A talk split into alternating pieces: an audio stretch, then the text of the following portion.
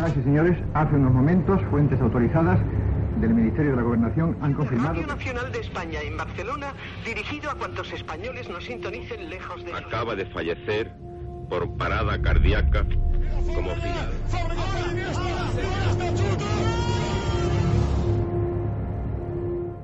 Historias de la historia. Fernando Lumbreras. Dirige Orlando Madariaga.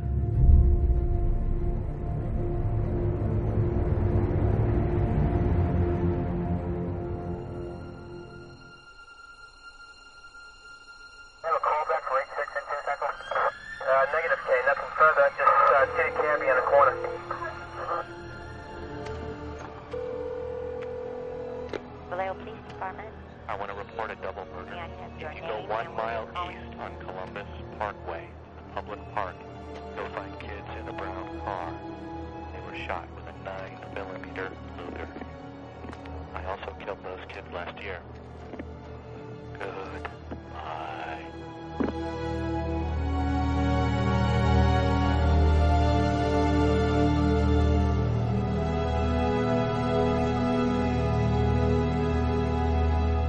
Buenas noches amigos y bienvenidos una semana más a Historias de la Historia. Este sonido que escuchábamos, esta grabación telefónica realizada en el mes de julio del año 1968, va a servirnos como punto de partida de una crónica escalofriante y, a qué negarlo, tremendamente adictiva. Sumidos en la penumbra de nuestro estudio, acercándonos poco a poco a las raíces del misterio, esta noche nos movemos en una crónica oscura, sangrienta y peligrosa. Les invito a que me acompañen, si se atreven, por un suceso que hizo estremecer a los estadounidenses. Esta noche, en Historias de la Historia, el asesino del zodiaco.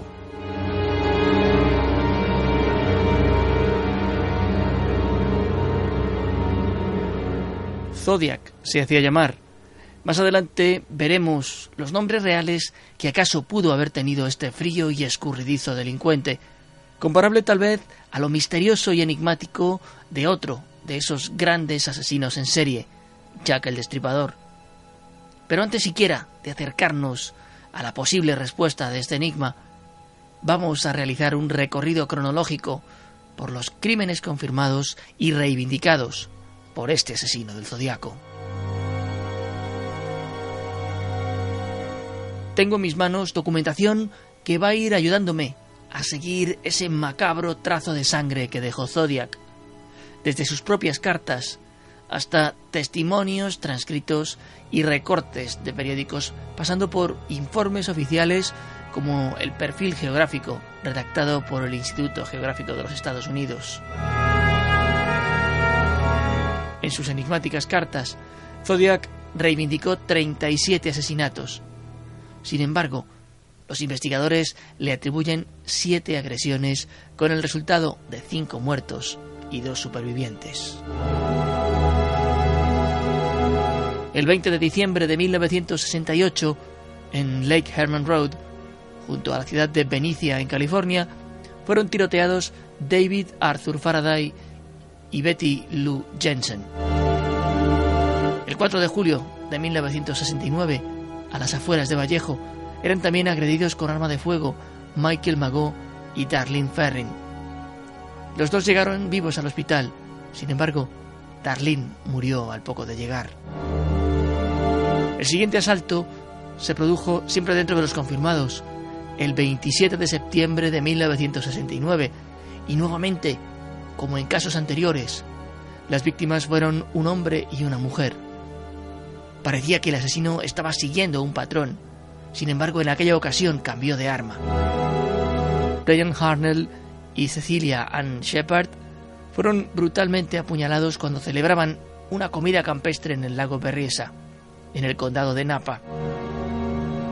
Como en el crimen anterior, él sobrevivió a las heridas, pero su acompañante falleció dos días más tarde por la gravedad de las cuchilladas. Apenas dos semanas después de aquel suceso, Zodiac asesinaba a un taxista de varios disparos en Presidio Heights. Era la primera vez que el asesino se acercaba a la ciudad de San Francisco. No se sabe a ciencia cierta si participó en hechos como el asesinato de Robert Domingos y Linda Edwards el 4 de junio de 1963.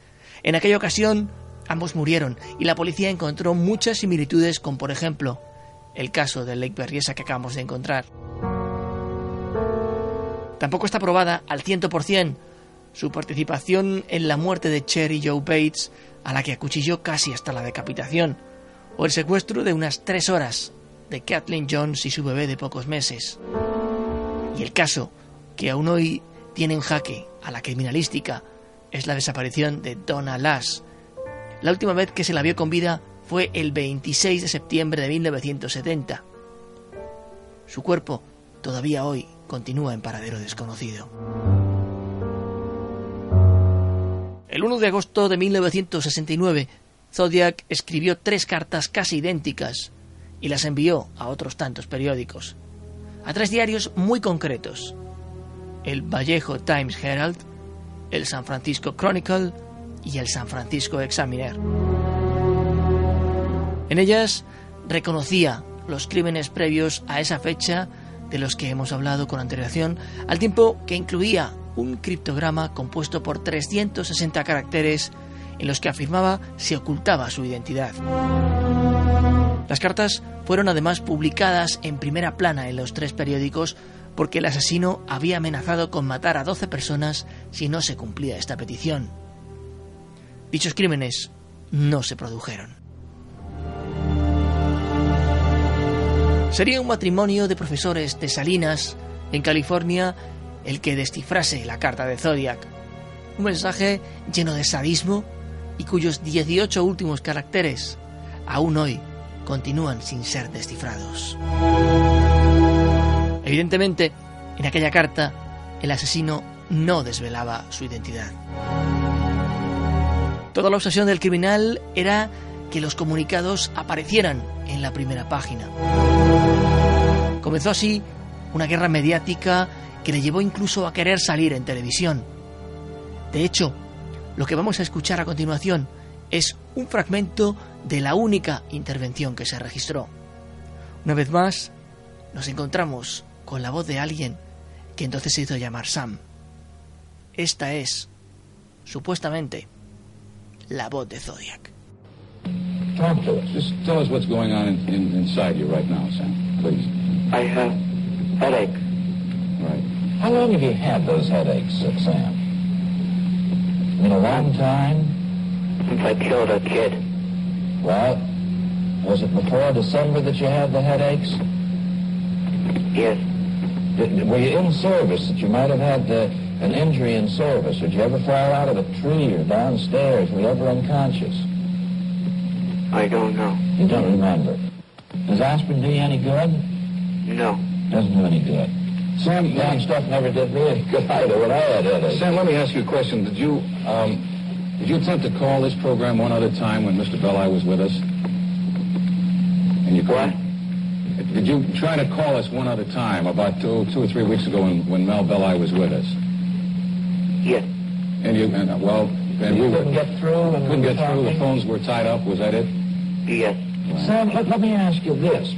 There's some reason why you go to a particular doctor or a particular priest, and some reason why apparently you, you uh, wanted to talk to, to me or Lee. Is it that you feel that we have compassion for people who get in trouble? Or is it you feel that uh, we can do something for you? Or is it you feel that uh, we're uh, have enough integrity that if we promise you something, that uh, we're going to stick to it? Well, let's find out what, what, why he wanted to talk to. Why did you want to talk to Mr. Belli, Sam? I don't want to be hurt.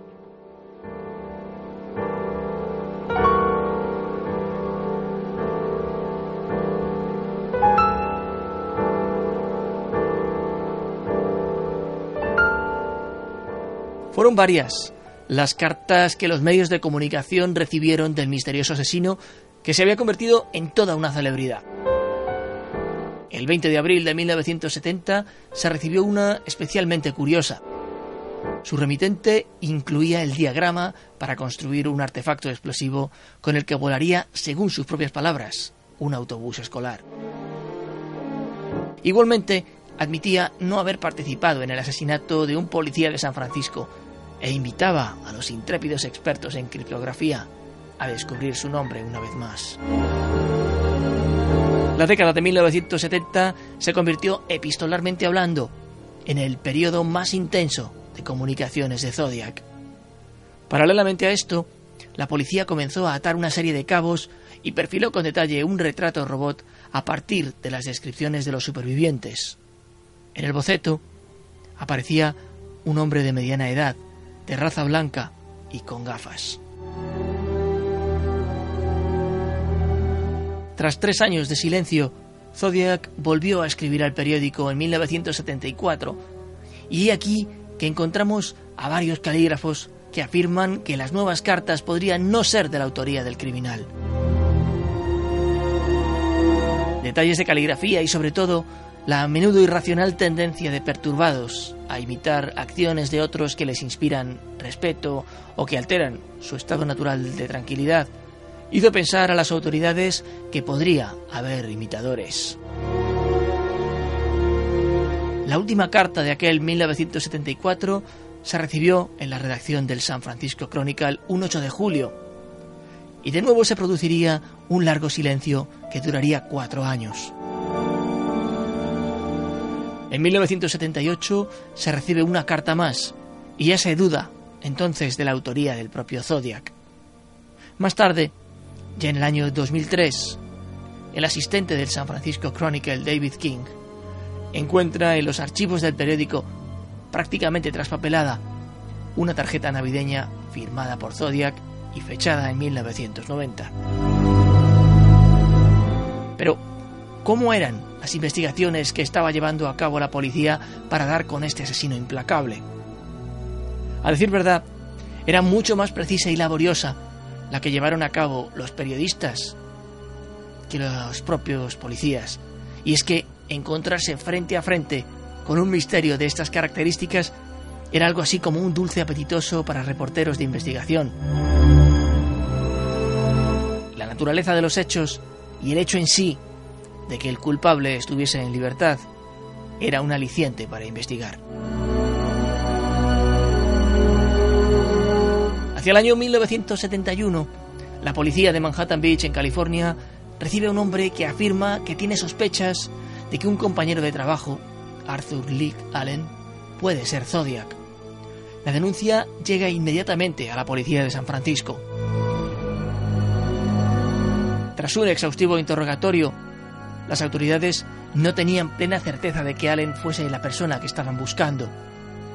Sus respuestas ambiguas y manifiestamente convincentes, y la impasividad con la que respondía a las preguntas, cualquier otra persona se habría derrumbado y habría confesado ante tal nivel de acoso policial, hizo pensar a los agentes que no tenían un sospechoso claro. Arthur Lee Allen sostuvo hasta el día de su muerte el 26 de agosto de 1992 que él no era Zodiac, pese a que había un gran número de pruebas que le incriminaban en los asesinatos. De hecho, la policía no encontró jamás una prueba física que relacionara a Allen con los crímenes.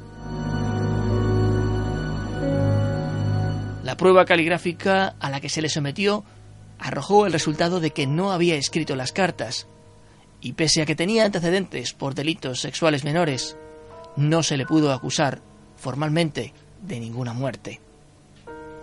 De hecho, estudios de ADN realizados a las cartas de Zodiac han conseguido crear un perfil parcial, pero este no coincide en lo más mínimo con el de Allen. Otro de los sospechosos fue Richard Gaikowski, pero muy pronto su nombre quedó igualmente descartado al no encontrarse tampoco ninguna prueba concluyente. Se habló también, sin éxito tampoco, de una bomber, el criminal que hoy continúa recluido en una de las cárceles más duras del mundo, la de Fremont, en Colorado. ¿Qué tan cerca estuvo la policía de capturar al asesino del zodiaco es algo que seguramente nunca podamos saber. No obstante, por si acaso, el caso sigue abierto. El cine también quiso, en años previos, incluso en el tiempo en que Zodiac estaba en activo, capturar para la gran pantalla la vida de este hombre escurridizo, de este asesino implacable. De hecho, la película Harry el Sucio, que protagonizara Clint Eastwood en 1971, alude directamente la historia de Zodiac. Y desde luego, el gran referente de los últimos años lo tenemos en la cinta de David Fincher. Un excelente filme que recoge la esencia de un caso complejo y lleno de detalles. El personaje principal de la película de Fincher es Robert Graysmith, un caricaturista que entonces trabajaba en el San Francisco Chronicle y que escribió un libro esclarecedor. Tal vez sea el testimonio más verídico. Así recordaba aquel dibujante la llegada de las cartas de Zodiac que se convirtieron prácticamente en una obsesión para él.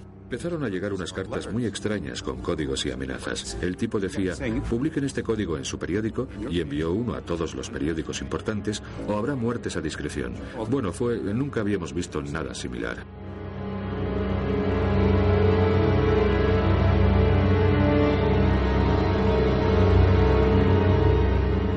Y esta es la historia de Zodiac, del misterioso y aún sin capturar asesino del Zodiaco. Hemos querido realizar un viaje por la cronología de sus actos, por la investigación. Hemos querido acercarnos a los sospechosos. Y eso es lo que parece que las investigaciones solo pueden hacer. Soslayar hipótesis, dibujar teorías. La realidad, seguramente, puede ser más amarga. Sea como fuere, nos encontraremos de nuevo en Historias de la Historia dentro de siete días. Hasta entonces, muy buenas noches y buena suerte.